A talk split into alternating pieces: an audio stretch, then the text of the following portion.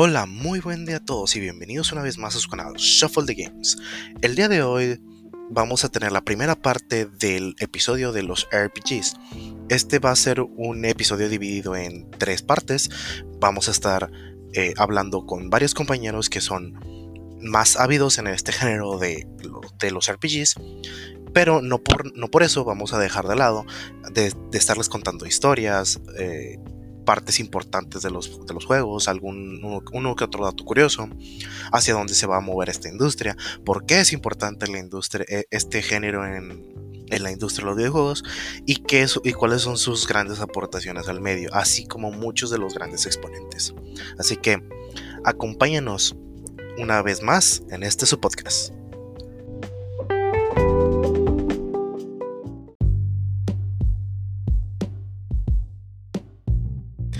Bienvenidos a Shuffle the Games. Eh, ¿Cómo están compañeros? ¿Cómo, ¿Cómo se encuentran el día de hoy? Polo, Lalo, Menea. Bien, muy bien, gracias. Aarón. Buenas noches. Em, pues ya saben, el día de hoy teníamos como eh, parte del podcast, la parte de los RPGs. No tanto su historia, un poquito más eh, facts, experiencias que hayamos tenido. Ajá. ¿Cómo? De quitarle, el, de quitarle el estigma, güey. El estigma que tiene cosido el pinche el RPG, ¿no? Exactamente. O sea, es, es un género difícil para la mayoría de la gente eh, jugar este tipo de géneros. más despacio, cerebrito. ¿Qué es eso de que no le gusta a la gente? Hombre, deja tú también. Me acuerdo a eso que dices el estigma que tiene. Ya ves que el origen lo tiene en Dungeons. Yo no sabía que ya sabes que cada generación le gusta echarle la culpa a algo. Dungeons fue, fue parte eh, allá en los 70 cuando salió. Fue el chivo expiatorio que usaron para a Chile Dungeons está corrompiendo a la juventud. son demonios, son estos. Exactamente, no sé si sabían de eso. Yo hace unos, un año dos. Fue, el Pokémon de los 70 porque bueno, Pokémon fue en los 2000.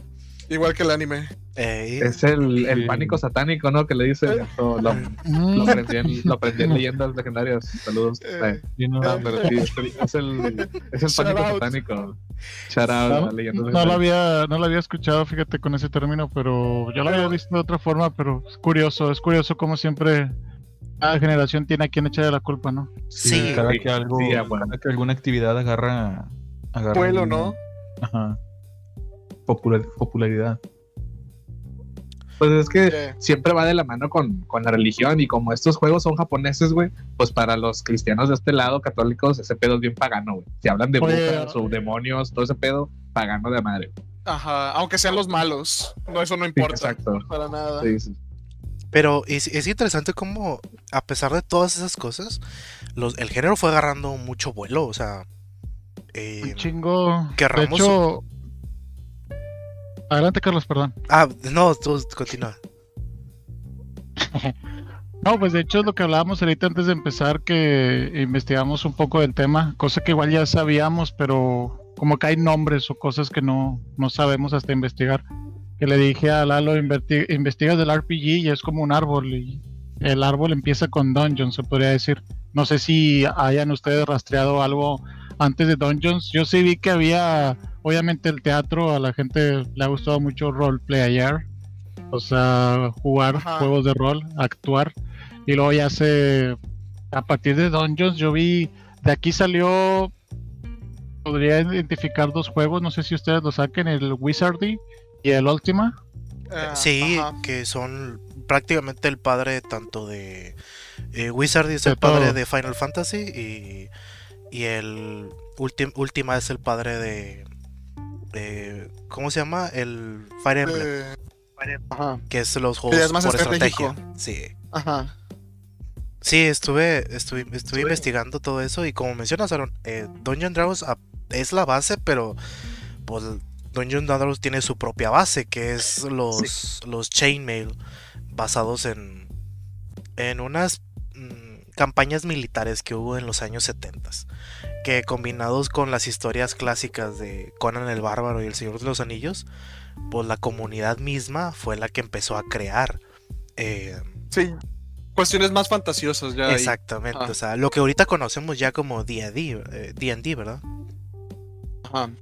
De hecho, yo creo que el género jaló mucho en los, o sea, en esa época antigua entre, obviamente primero como dicen con Dungeons and Dragons, porque pues era entre, entre camaradas hacer el juego que es como un juego de mesa, y pues no, yo creo que no, no ocupaba muchos recursos para jugar esa madre, pero en los 80s y 90s ya con los videojuegos el, el género RPG pegó chido porque como a diferencia de la actualidad, los juegos no se podían hacer tan chingones, o sea, tan, tan pesados. Entonces yo creo que el RPG, al hacer ese, digamos, una, contar, una, sí, contar, contar solo una historia y que los personajes sean estáticos, tenían como pues, mejor diseño de personajes o mejores colores, porque no tenías que moverlos, o sea, no, no tenías que animar esa secuencia, nada más hacías que el mono, no sé, dijera un diálogo y se moviera y ya es un ataque. Entonces, esa simpleza yo creo que hizo que, que fuesen más, más orientados a la historia y pegó, pegó chido, ¿no? Pegó chido para, para la gente que quería jugar cosas. Y aún así, Pablo, a pesar de que lo que mencionas sobre los primeros que eran así imágenes más estáticas, todavía antes de eso los juegos se basaban solamente en puros comandos de texto y en puro texto leído, o sea. Ajá. Eh, ah, como en la ColecoVision, ¿no? Eh, pues de hecho. Sí, o Dungeon Crawlers, que todo se basaba en, en, textos y imágenes muy, muy básicas, o sea, imágenes creados a base de texto. Imágenes hechas con texto, ajá. De hecho, si buscas las imágenes, son imágenes que en sí busca el gameplay de, por ejemplo, el Wizardy, el Ultima, a veces incluso son imágenes como hechas en Paint, vaya, con cuadros. Porque las computadoras que empezaron eran las de el Apple II ¿Recuerdas tú, Carlos? Sí, Estaba viendo incluso ahorita en lo que investigué. También el, el Magnavox. Exactamente, y de ahí es donde pude rastrear este. Ah, se me fue el, nombre de, del de Nintendo, Carlos. Eh, Iwata. Ah, de Satoru, sí. Exactamente. Él tenía una de esas, un Commodore PHP. Commodore, ajá. Ok. Y de ahí también, o sea, surgió varias inspiración para los los demás. Eh, casi, casi, como dice Polo, era un target muy específico porque no había las computadoras pocas que había, no era como que ah, voy a comprarme una compu, o sea, estamos hablando de los ochentas.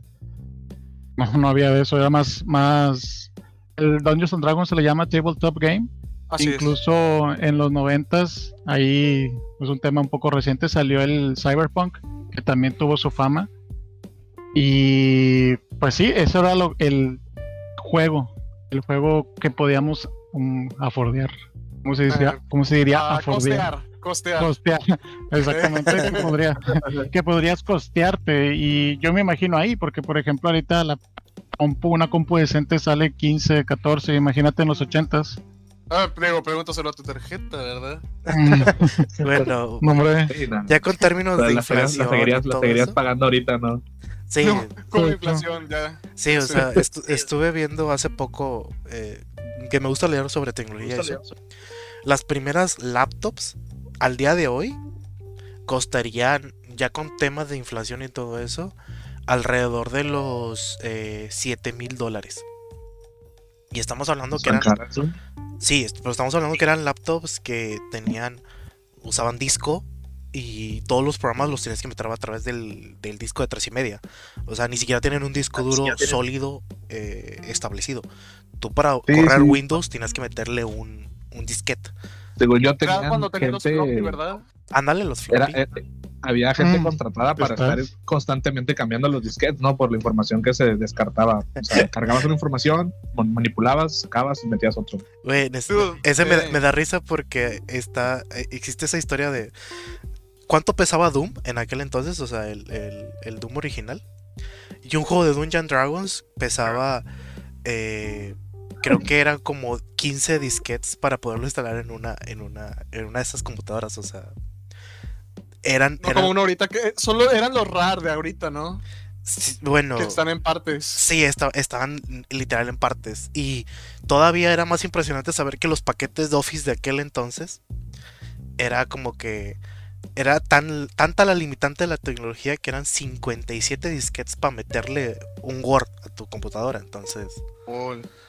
Eh, eh, entonces, por eso los juegos tuvieron que impulsar el diseño de la compresión de datos, ¿verdad? De, de, cómo meterle más en menos. En menos, ajá. Sí.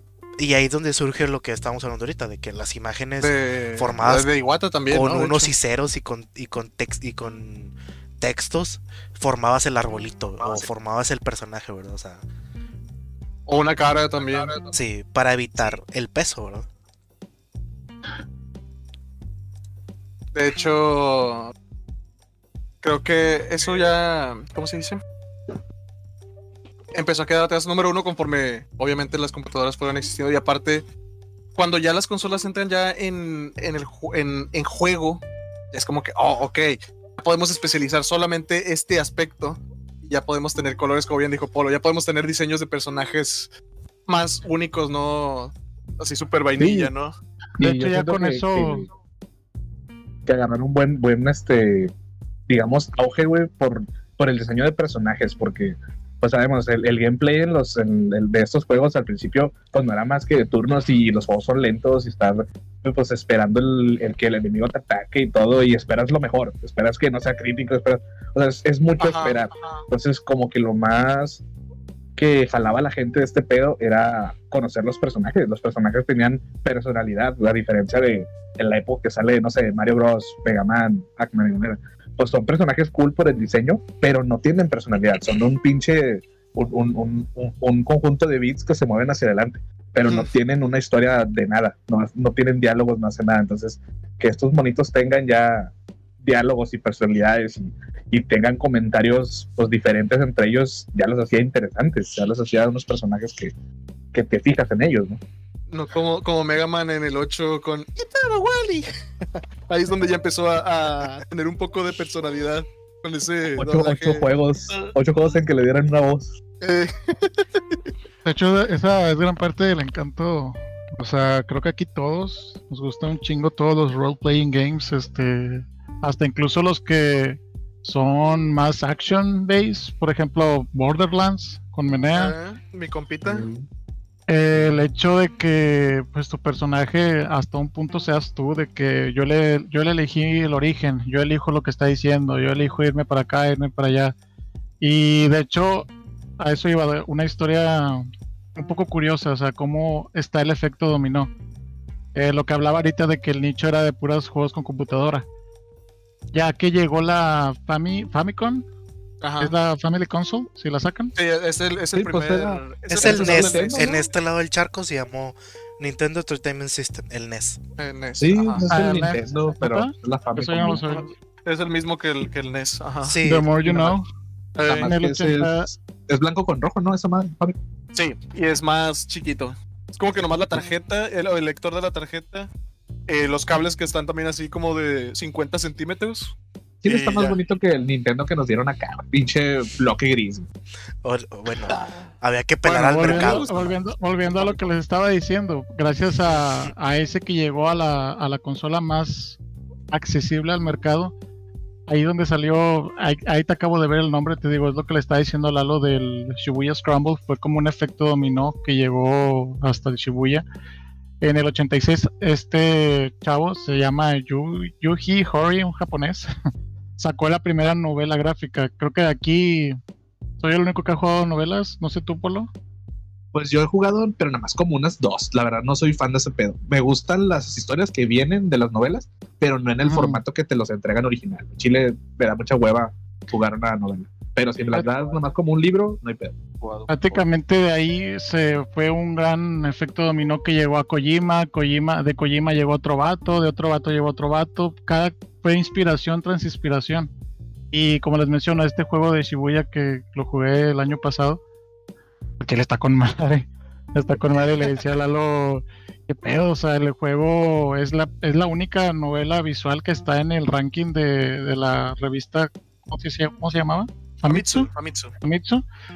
Y es un juego del 2008 exclusivo para japoneses que hasta el 2019 lo, lo tradujeron. Y hasta el 2019 se me hizo conocerlo. Y es como que qué pedo. Y una vez que investigué la historia, es como todo el efecto dominó que llevó a eso. Un juego tan viejo que hasta ahorita, el año pasado, lo acabo de conocer.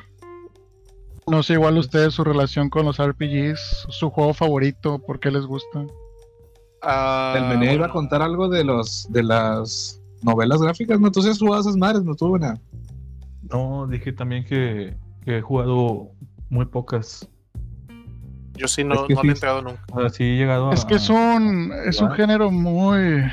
Mucha gente no los considera ni siquiera videojuegos. Es que como, son, son como fanmates, ¿no? En Japón. Eh, es un, es, es un género más underground que realmente sí pertenece mucho a lo que menciona Aaron de, de la sección de los RPGs, pero es una de las ramas eh, más eh, de nicho que, que existe, ¿verdad? O sea, es que, que yo sepa, Exactamente. o sea, es que no- yo sepa esos juegos, si algo me ha enseñado el anime, güey, es que esos pinches juegos, güey, los hacen universitarios como proyectos, güey. Entonces muchos de esos juegos son este son juegos diseñados pues, por estudiantes, o sea, Como Si acaso- estilo. Mira, son indies, Estilo más Date Sims. Sí. No, no, pero hay muchas...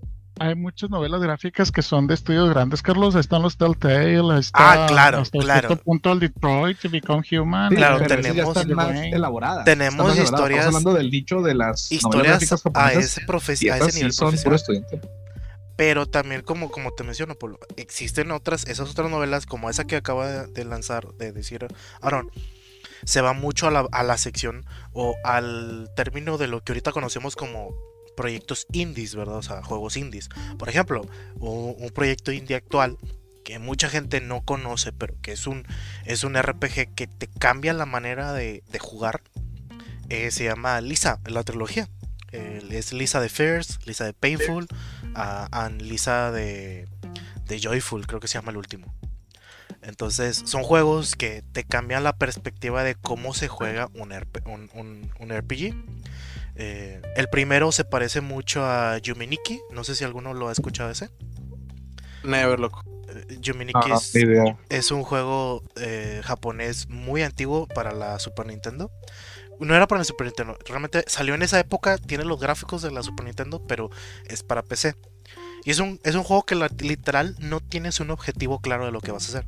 Visitas mundos, que los mundos son Como en la representativos, vida. Mm, más o menos. eh, Visitas Como mundos la vida entera. Eh, que tienes eh, una, un poco de, ¿cómo se, cómo se dice? Eh, de relación abstracta a, lo- a los sentimientos y las situaciones que está viviendo el personaje. Y se supone que nada más tienes que llegar de punto A a punto B, ¿verdad? Pero en, el, en la transición hay, hay cosas que a veces no entiendes qué significado tiene, por qué se ve así. Y, y esa trilogía de Lisa se trata de eso. O sea, la primera parte se trata de cómo la, eh, la niña llamada Lisa atraviesa todo un proceso de duelo contra ella misma y contra el mundo en el cual se encuentra. Y al final del juego termina suicidándose. Porque no puede, no puede aguantar ya más. Ah, ve, ya después, ya, ya spoilaste la banda. De hecho, Realmente es un juego que se me hace muy difícil. que- No, es que como hablamos son muy de nicho, sí es Son- muy difícil muy de nicho, que, o sea. que alguien, más que nada de este lado del arco, como decían ahorita, Pero- la- las novelas gráficas Te lo no pongo de esta manera. funcionan. Te lo pongo de esta manera, Aaron. Ese juego está creado por un europeo. Y, y es un juego que tiene realmente muchas mucho tema psicológico en, en el sentido de cómo de cómo funciona y su secuela que es eh, Lisa de Painful es un juego cruel güey es un juego que se juega- estoy viendo que ese, ese juego, güey, lo crearon en un RPG Maker de 2003, el de Play 2, güey. sí es un ¿Qué se, pedo? no manches. se creó un RPG O Maker. sea, como, como si un nivel del Mario Maker se hiciera juego. Ándale, y luego se hizo Está una, campaña de, de esti- de Kickstarter para la segunda parte. Y la segunda parte te saca de quicio en muchas cosas, güey. O sea, el personaje ahora eres el hermano de Lisa, güey. El, el que, el, que va en, el que va en esta historia. Y en teoría te presentan como que un buen tipo que está tratando de superar sus problemas. Pero hasta cierto punto cometió los mismos errores que había cometido su padre, a excepción de, de tal vez maltratar o violar a, a- a la niña que él encuentra. Pero sí la reprimió en no puedes salir, en no puedes hacer esto. O sea, le dio una vida muy Ah, pero- miserable. O sea, intentando protegerla. Se me hace- se me hace Pero- muy hardcore el tema, digo, que yo creo que sí, Sí. jala, pero pues, el pedo es de que los RPGs, pues, este es uno en un millón. O sea, Exacto. neta, no creo que... Es el, difícil que, es el negrito en el arroz, como decimos. Eh, exactamente. Y, y no es, o sea, y tal vez es un juego que tiene su temática muy, o, su- o su narrativa demasiado dura, güey. Y todavía te lo demuestra más en el, en gameplay donde te quedas dormido. Si te quedas dormido al aire, al aire libre, güey, ah, cuando despiertes no vas a tener varias de tus cosas, güey, porque te las robaron. Eh, entrar a ciertos, a ciertos lugares, güey, te sorprende un tipo dándote un palazo. O sea, No. Tiene, tiene ¿Qué, sus... oye, ¿qué es- eh, ¿Esto es Fallout o es, es otro juego? No, Perdón. no, es, es otro juego. Pero Oye, tiene Carlos, muchas de esas tendencias eh, difíciles de, de tratar, güey. O sea, y de jugar. En especial de jugar, o sea. Mándenla. pero, o sea, este juego no lo has jugado, ¿verdad? Es uno que has visto. No, es uno que que, yo, que, lo- la historia. que logré ver, o sea, que me, me A lo que voy es- A lo que voy es, a Chile, cuéntanos cuál es tu RPG favorito, o sea, Mi fuera el, fuera el, tiene mejor calificación, no, no, no, el que No. es bueno para ti y por qué. No, ah, Carlos se va a poner como el vato que toma agua así todo nervioso de que, ah, ah, bueno, no. Nada más que Mira. George. Mi, mi- Ajá. yo no soy bueno con los RPGs, realmente, o sea, no, no es un juego, no es un género que, que frecuente mucho. No, no, no. me di cuenta de que- que Zelda, es RPG. Están, están de la verga, a mí no me gusta. No, o sea, No. lo estoy haciendo porque tengo que cumplir. me, di- me di cuenta este que, que. Zelda es, es un RPG, loco. O sea, yo no, Pues sí, Yo no lo tenía en sea, mente. Realmente, Pero realmente tiene muchas ramas el género. Pero porque, si lo viera de manera Dark más estricta y dura, a como yo considero un RPG, eh, mi género favorito siempre van a ser los action RPG, o sea, los que me, me puedo mover, ¿verdad? Ajá, Entonces, eh, me decantaría mucho por Dark Souls. exacto, es lo que te iba a decir. O sea, el género está en sí muy grande. Sí, está muy amplio. novelas visuales, juegos como Dark Souls, juegos como el de Shibuya, que el Shibuya literalmente son fotos, loco. O sea, no es de que monos y monos, son fotos, son como diapositivas. Y ya tú nada más eliges el diálogo de qué decir. Así se juega. O Los sea, click and point. el género sí está muy grande. Sí, nada más tú seleccionas y son fotos con el texto arriba y si ves un gameplay en YouTube es, vas a decir, ¿y esta diapositiva de PowerPoint? Pero está, está muy, muy bueno. No, fíjate que sí, sí. Pero bueno, cuéntanos del, del Dark Souls entonces. Si me preguntas, eh, sí, mi, mi, mi favorito en el género va a ser Dark Souls por cuestiones de. de. gameplay, Todos. temática y más que nada el significado eh, final que te quiera dar la obra. Eh, Dark Souls trajo a la, a la mesa la moda de las, de las historias encriptadas, donde hay una historia, pero te la Ni cuento. tanto, ¿no? te lo Creo que debe de haber otros, otros como exponentes. hay otros exponentes, No. pero viejos, ¿no? Pero la gente lo tomó de moda porque de- ya después de, después de la salida del Dark Souls original, muchos juegos empezaron a tomar la, esta manera de contar una historia, de, de contarla de manera críptica.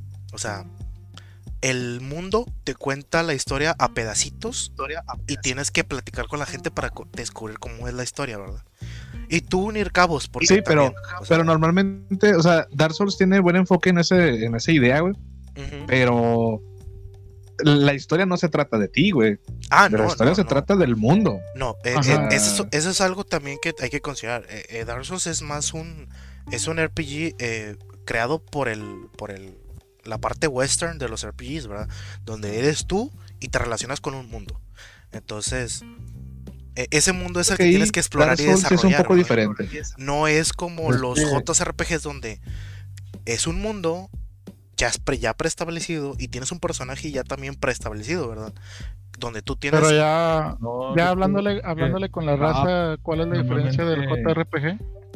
Hablando dale manera. Ah, digo Perdón. que normalmente los, los RPG son, de eso tratan, de que descubras el mundo, no es, Y, no... y normalmente tú, es- tú haces tu, tu nombre, de hecho. O sea, es, es común que tú hagas tu personaje. por eso en Sí, Dark Souls Está predefinido el sprite, pero tú le pones eres. tu nombre. Así es. Sí, tú eliges quién, quién quieres que tu personaje sea para que descubra el mundo en el que está. Sí. Sí, Sí. ahí sí siento que Dark Souls es un poco diferente en ese concepto porque eh, normalmente en un RPG, güey, pues es bien, es bien básico de principio a fin. O sea, es un héroe. Normalmente empiezan como los memes, ¿no? De que pinche primera misión encuentra un gato, güey. Última misión mata a Dios. O sea, están bien intensos, güey. Pero y tú me estás descubriendo un sencillos, pero se JRPG. ¿Mande? Tú me estás, descubri- tú me estás describiendo un JRPG. eh, Es lo que te decía. Carlos. O sea, cuéntale a la receta que escucha cuál es la diferencia Mira, entre lo un que investigué y y un la RPG. receta clásica que tú debes de, de tomar en cuenta para diferenciar un JRPG de un RPG normal es el RPG como lo dijo Menea. Tú, un personaje que tú creas, exploras un mundo, ¿ok? Like a Dark Souls, como uno de los mejores exponentes de ese tipo, ¿verdad? Y los JRPG son como los Final Fantasy, donde tú tienes un personaje ya preestablecido y te cuentan Ajá, su como historia. Dragon Quest. Como Eh. Dragon Quest, te cuentan su historia y cómo tiene cómo se va desarrollando tanto inter- intrapersonalmente y psicológicamente el personaje. Creo que a lo que se refería Polo con eso de hacerlo tú, es que sí existe, o sea, está, eres el protagonista, pero, eh, por ejemplo, cuando juegas Final Fantasy VII, el personaje principal, ¿quién es? Cloud. ¿Por qué lo conocemos así? Porque sabemos que es Cloud. Porque si Pero tú no tú- le pones nombre y le presionas Ah, o viene sugerido, o si le presionas nada más Start, ya te pone el nombre generado que tienen ahí por la historia. Y así es como lo conocen los escritores. Ellos lo nombraron así pero tú como jugador siempre puedes elegir ponerle de otra manera. El otro que hace eso exactamente es Chrono Trigger.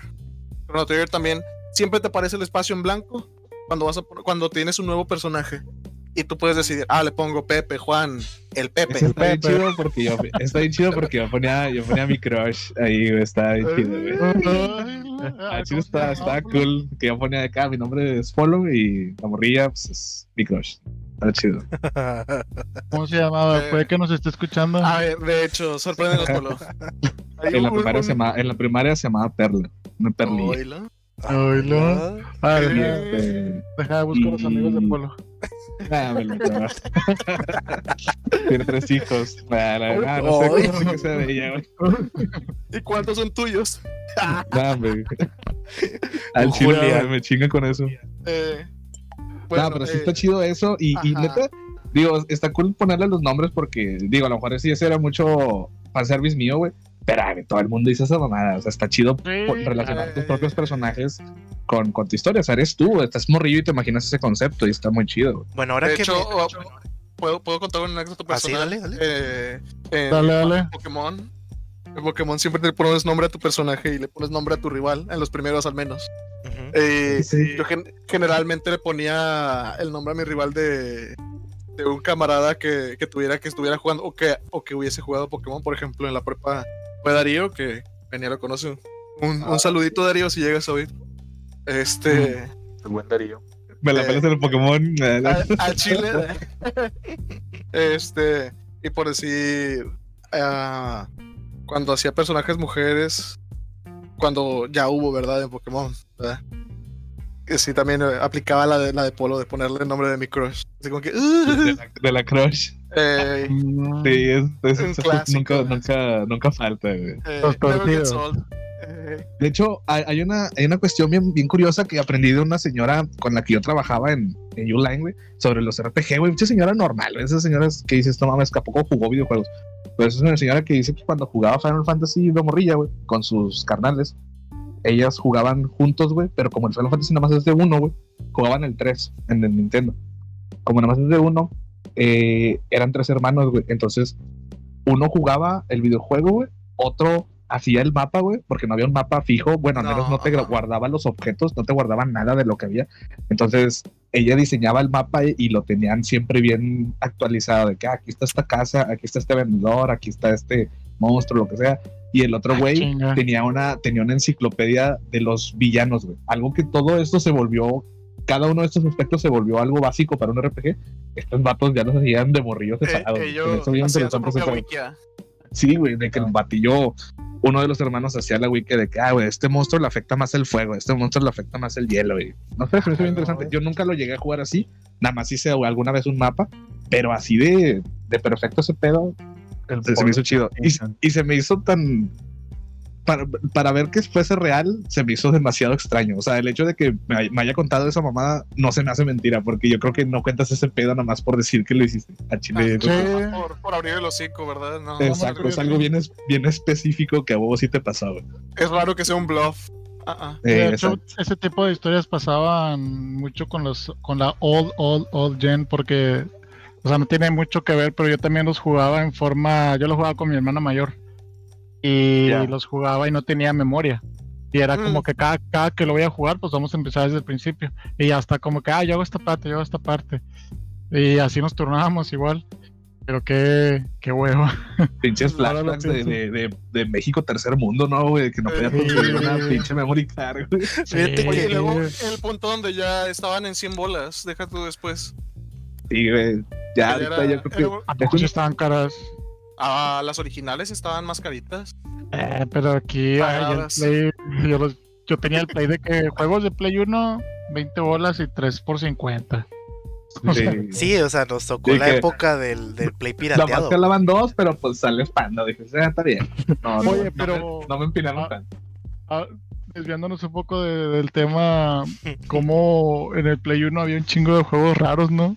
Dude, igual en la NES. Por La NES cualquiera hacía juegos y así. tocaba poner de que juegos con cabezas flotando y de colores, o sea, así de que creepies. Sí, los japoneses, la verdad, es los que tenían más tendencias a, a ese tipo de juegos. Mirar pinche por nosotros ahí, güey. O sea, está Como Bishibashi. ¿No conoces Bishibashi? Conozco al cantante, Kishibashi.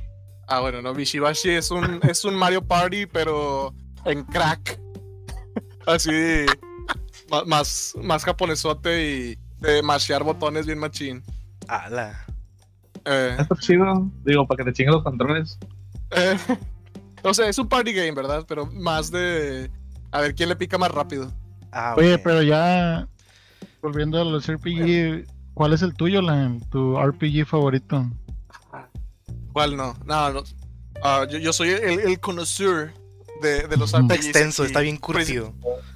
Principalmente en cuestión de los, los, los que están basados en turnos, ¿verdad? Porque es con lo que Ah, bueno, ahí sí. Ah, ah, cabe mencionarse.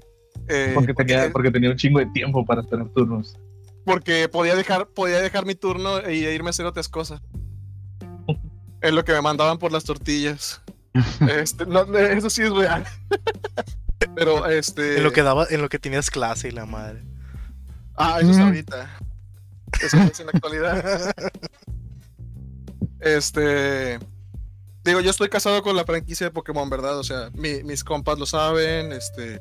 Y ahora todo el mundo lo sabe. Pero, en cuestión de generalizar. ay, voy a soñar bien mainstream, pero yo creo que se lo dejo o a Chrono Trigger o a Final Fantasy IX. Este, Chrono Trigger, me imagino que todos lo han escuchado. Es, Sí. es Pues es que el- no. Eh, es, un esos- buen exponente. Sí, es de esos champions que, pues, eh, es como el All Might. Te Ándale. puede gustar o no, pero es- tú sabes que Vato es un crack. Entonces, Ah, ese pero tal, tal vez nosotros lo hemos escuchado, pero la racita escuchando. O sea, un poco Bueno, un muy bien. debrief. Ah, Ah, bueno, Chrono Trigger salió en el Super Nintendo y en el Play 1. En el Play 1 ya metió cutscenes. y en el cel. Y en el celular también, de hecho. Lo tengo en el cel, sí. Me, me consta. Este, o sea, tan bueno está que lo volví a comprar sin pedos. Em, el- los diseños de personajes están hechos por Akira Toriyama, así que cualquier fan de Dragon Ball promedio, Shoutout a Apollo, le debe de Sí, gustar. Va a ah, decir, ah, mira ese Goku pelirrojo. Literal, yo, yo, me, yo encontré a Chrono Trigger en un emulador de, de Nintendo, güey, porque pues está en. Pero el chile a mí me gustó mucho cómo El- se veían los monitos el y de ahí me jaló, güey. Literal, Sí. este mono es Goku, güey, y me quedo. Eh, está, muy bien hecho, la verdad. O sea, y sí, Akira Toriyama, muy bueno. O sea, él también hizo Dragon Quest, pero. Y los otros juegos de, de Chrono, pero Chrono Trigger es el, es el, el opus para mí y para muchos. Eh, es un juego que tiene viaje en el tiempo, tiene estilos medievales, tiene estilos futuristas, tiene estilos prehistóricos, inclusive por la misma mecánica de viaje en el tiempo. Este es un juego de turnos, pero con un poco más de acción, porque no, no estás esperando a que el enemigo ataque para tu poder atacar. Tienen diferentes lapsos de tiempo como contadores. Que es algo que ya después de un tiempo la mayoría de los RPGs tomaron eso. O sea, los de turnos. Eh, Em, los personajes están muy padres, a pesar de que el personaje principal es el típico que, es- que nunca dice nada. Toda la historia pues se va desarrollando alrededor de, de él y de los demás. Este. Y en cuestión de, bueno, si puedo, si me dan chance de Final Fantasy IX, es- eh, claro. excelente adaptación del, del mundo. O sea, si han jugado o si conocen algo, un, poquito de Final Fantasy, es el que tiene más el aire entre medieval y entre. O sea, tiene todos los aspectos de fantasía que uno puede, puede querer en un juego, básicamente. Tiene cosas medio, medio cyberpunk, medio futuristas, alienígenas. Chuy González. Chuy González. Este Fíjate que tiene ahorita- pers- bastantes personajes y eso. ahorita que chido. mencionas eso, tú, Lal, de lo de la visión del mundo y, y cómo lo, lo representan. Fíjate Ajá. que en cuestión de mejores exponentes para dar otra visión a cómo se ve el mundo, siento yo que son los juegos de Modern. ¿De moda? Modern. Los eh, Ah. aquí se conocieron como Airbound. Ah, ya, ya. Airbound, ajá. sí, Airbound. son juegos Que que, es una saga bien difícil, viejo. O sea, pero que en Occidente son contadas las personas que han jugado esa madre. yo sé, Ah, pero tienen presente. tienen algo, algo mu- muy, eh, diferenciador. O sea, por ejemplo, Modern 2, que, que aquí se llamó nada más como Airborne, porque nunca nos llegó el primero. Eh, De hecho, cuando salía NES en el Smash 64, yo creo que ni sabía quién chingos era ese niño. Sí, Y era ya como que sale que era de Airbound. sí, por eso, O sea, pero ese Airbound, eh, literal, la visi- todo lo que ves en el mundo es como el niño lo ve, güey. O sea, los problemas adultos que, este- que encuentras en ese mundo están vistos desde la, pers- desde la perspectiva de un niño, güey. Eh, simplemente güey, la, la parte donde eh, hay el abuso policíaco, güey. Que este Ness tiene que enfrentarse a los policías, güey, para rescatar a uno de sus amigos. Dices, eso ya es un tema más No, adulto. o es para es para escapar de la policía, loco. Ah, bueno. Porque lo, te, te agarran a todo a todo tu grupito. Agarro, sí, en ese punto son dos o tres. Pero son policías Yo digo que no abusando es, de los sea, niños, güey. O sea, Es que está complicado, Carlos, porque el juego, o sea, no, ¿en qué punto no es la vista-. ¿en, qué punto la vista del niño se convierte a ser como, porque hay mucha gente que hay teorías hay un buen, sí, sí, sí. este, Sí. pero ¿en qué momento realmente hay un alguien y una entidad eh, externa que, que ¿En está manipulando a los demás? Bueno, básicamente, ese tipo de básicamente. cosas, ese, ese tipo, ese tipo de cosas fue algo que mejoraron está bien surrealista. en la, en la siguiente parte, güey, lo que aquí ya se conoció como Airbound 2. Aquí no se conoció No, bueno, el es- Mother 2. no, eh, era el Modern 3, donde ya sale. Ándale, tres, perdona. Sí, donde sale el otro el niño. póker, güey. eh, ¿Cómo se llamaba el, el- el otro? Lucas. niño? Lucas. Lucas, sí. Lucas. Porque ahí eh, están haciendo una narrativa en la cual los niños se dan cuenta de que, oye, ya no existe gigas. El mundo ahora es malo por ser malo. O sea, Gaigas. eh, eh, ahora, sí, ahora te das cuenta que la maldad está dentro de las personas y no de un ente que viene del espacio, ¿me entiendes? O sea, esa fue la narrativa de esta tercera parte. Como una alegoría al hecho de que crecieron y entendieron más el mundo que, de que Exactamente, la maldad no porque es un ente, la maldad es lo que la gente hace. gente exactamente, porque aquí te cuentan cómo Lucas está buscando a su madre que, que estaba Ajá. que falleció, güey. Entonces, el, el mundo, los, los monstruos a los que te enfrentas son versiones mutantes que las, que las personas eh, han estado creando. Y los malos no son malos, simplemente son gente de otro bando, güey.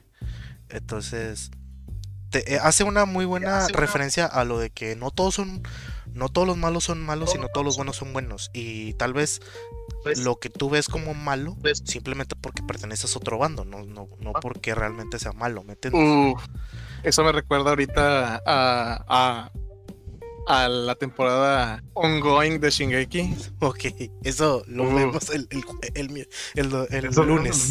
No, hombre. Eso de la las perspectivas es, es un tema buenísimo en todas las historias siempre. Exactamente, por eso. de que era de que ese, ese juego sirvió como base bien macizo para uno que yo creo que nos olvidamos bien machín en la planeación, eh, de los indies más pinches populares del momento, güey, que fue Undertale. Ah, no. Undertale, No. Undertale yo también lo tengo bien, pre- bien presente. Undertale es un juego que... Pero bueno, no, no, no, sé de qué Buenísimo. acá, pero sí, güey, a huevos está dentro del. Es que Undertale me gusta mucho en el Airborne. porque el juzga mucho tu ética. Eh, Airborne es un juego, Mm. digo, Undertale es un juego que gracias a su a su programación no puedes borrar lo que ya hayas hecho. Entonces, si, en el- si por ejemplo, esto es un algo que para los que lo vayan a jugar, ténganlo muy presente. Si tú lo inicias como un juego RPG normal, común, vas a llegar y vas a matar a todo mono que se te aparezca en batalla, ¿verdad? Pero si al inicio te arrepientes de haber matado al primer personaje, que es la vaquita, Es la jefa, ¿no? Según yo. Sí, es o la- sea, no lo he jugado. el jefi- él es como que la alcaldesa del lugar, y tú borras esa partida para volverla a iniciar, Una cabra, ¿no? no es una Sí, vaca. pero, pero, o Bueno, sea, sí. es un bovino Sí. o un equino. En no teoría sé. es una vaca, cabra, algo así, güey. Va- vaca. Sí. ¿Una cabra, Carlos? ¿Eh? Es una cabra. Es una cabra, ¿verdad? Sí, es una cabra, no tiene es una cabra. Ay, pues Y no. como que tiene cuernitos. Bueno, no sé, yo la veo como una vaca porque está muy grande. Entonces, a final de cuentas, eh, cuando Es inicias otra partida nueva, güey, borra- borrando esa original, te aparece, te aparece, se aparece contigo la florecita, güey. La, la florecita del inicio y que también aparece al final del juego. La florecita te dice, ah, Oh, te arrepentiste de lo que hiciste. Te arrepentiste de haber matado a, no me acuerdo cómo se llama la- el personaje. Y y decidiste volver a, a- a- a iniciar partida, ¿verdad? Dice, te lo tomaré, y, y- y te advierte, o sea, te lo tomaré como válido, pero piensa mejor tus acciones. Y, y te, y te quedas como que dices, oye, había borrado partida e inicié una nueva, porque me dice esto la florecita, o sea. El juego trata de, de- de- de juzgar tu ética alrededor de, toda la- de todo el juego. güey. Puedes o no matar a los personajes, tú decides cómo jugarlo Sí. pero, todas esas decisiones, eh, si matas a uno o a otro, va a tener repercusión al final de la partida. Te puedes hacer amigos de todos, pero también te Que puedes son hacer... las, las runs genocidas o las runs, ¿cómo tiene el otro nombre?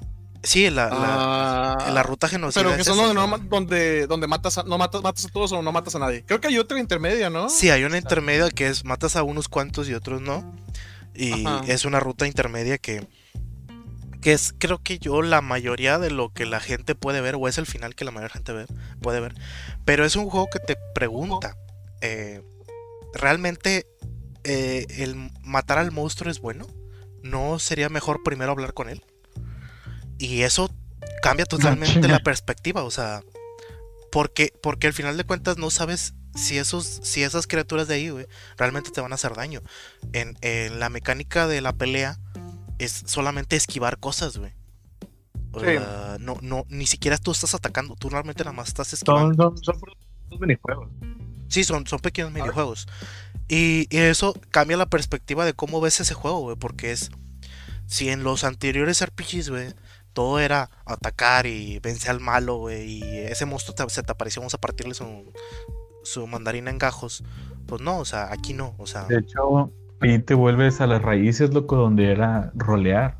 Eh, exactamente. de hecho, ahí, eh, eh, lo, fue lo primero que pensé cuando.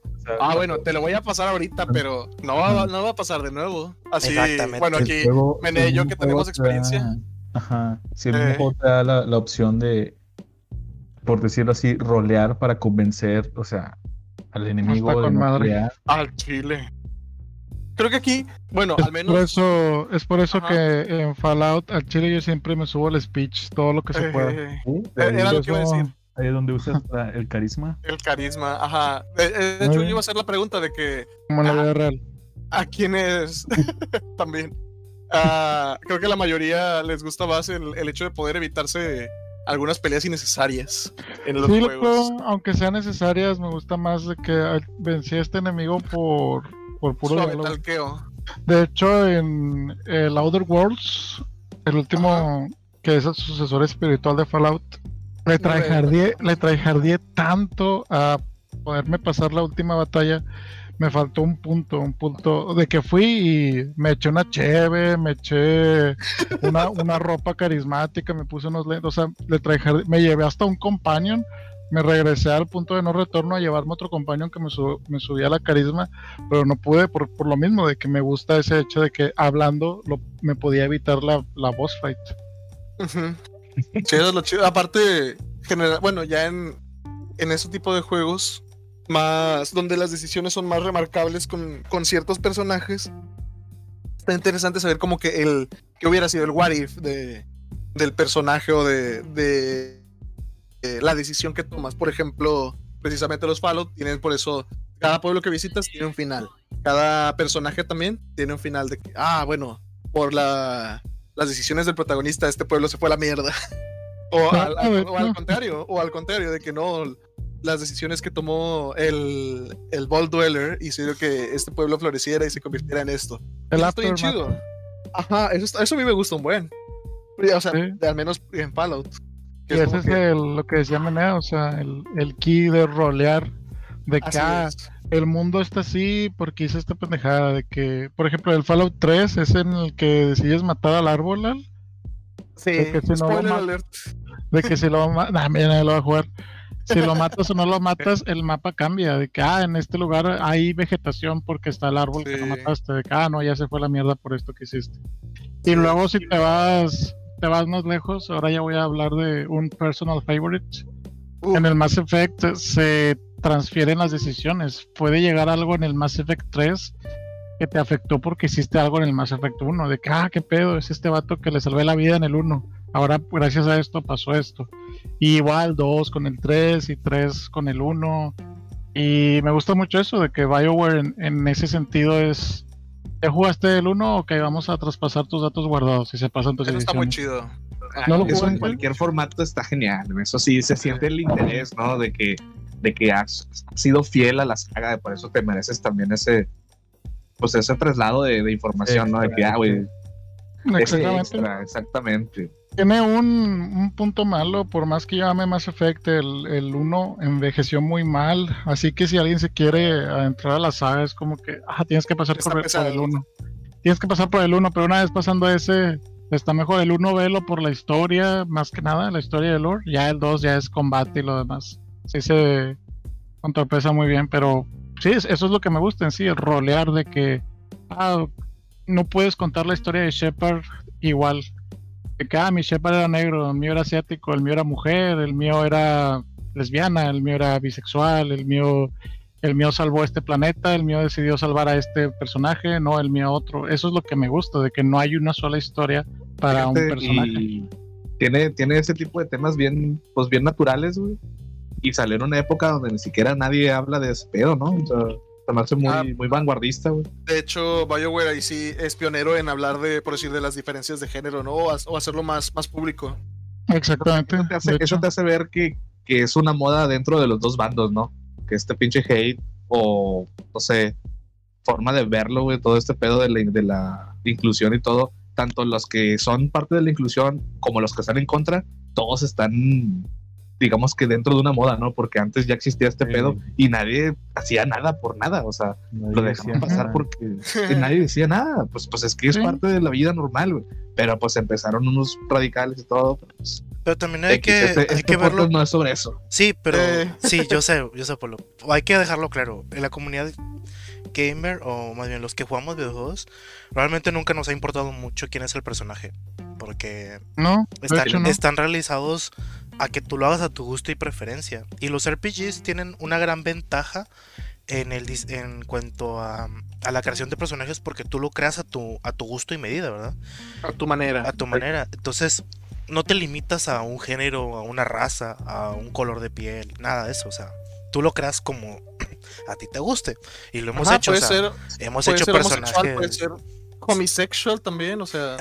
sí, o sea, hemos hecho personajes piel verde, piel azul, eh. o sea, de todo tipo. Oye, pero eso está bien chido porque, o sea, te metes tanto en el personaje que a mí me ha pasado de que, por ejemplo, en la build que tengo ahorita en un Fallout es de que esta build es cuerpo a cuerpo, entonces le voy a poner cicatrices, le voy a poner moretones. en cuestión estética, ajá. de que, ah, no, esta, esta la voy a hacer más eh, cute porque va a querer hacer todo bien, no va a ser ruda ni nada. Me pasó con Mass Effect. Y ahí nadie te juzga, güey, aparte. o sea... Es interesante también que esos juegos siempre han dejado algo a la imaginación, como que puedes imaginarte, bueno, en los que creas tú de plano desde cero el personaje, cuál es su, su pasado, su background, como lo dijiste ahorita también de que este vato salió así, etcétera. Este, que son también rasgos que vienen desde el D&D, que ah, no sé si es veterano de guerra, etcétera. Como en... digo, sirven mucho como juegos para one player, ¿no? O sea, si tú, si tú estando morrillo la neta te imaginas un chingo de cosas y es como cuando lees un libro o no sé, güey. O sea, tú tienes que imaginarte tu mundo. El mundo está ahí presente, pero es una pinche perspectiva bien caquilla, güey. Y tú tienes que imaginarte lo, lo, épico que es, o sea. Hasta aquí lo vamos a dejar. Eh, vamos a hacer una segunda parte de este podcast.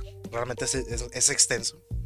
Entonces, eh, muchas gracias por escucharnos y nos vemos en el siguiente Estén atentos.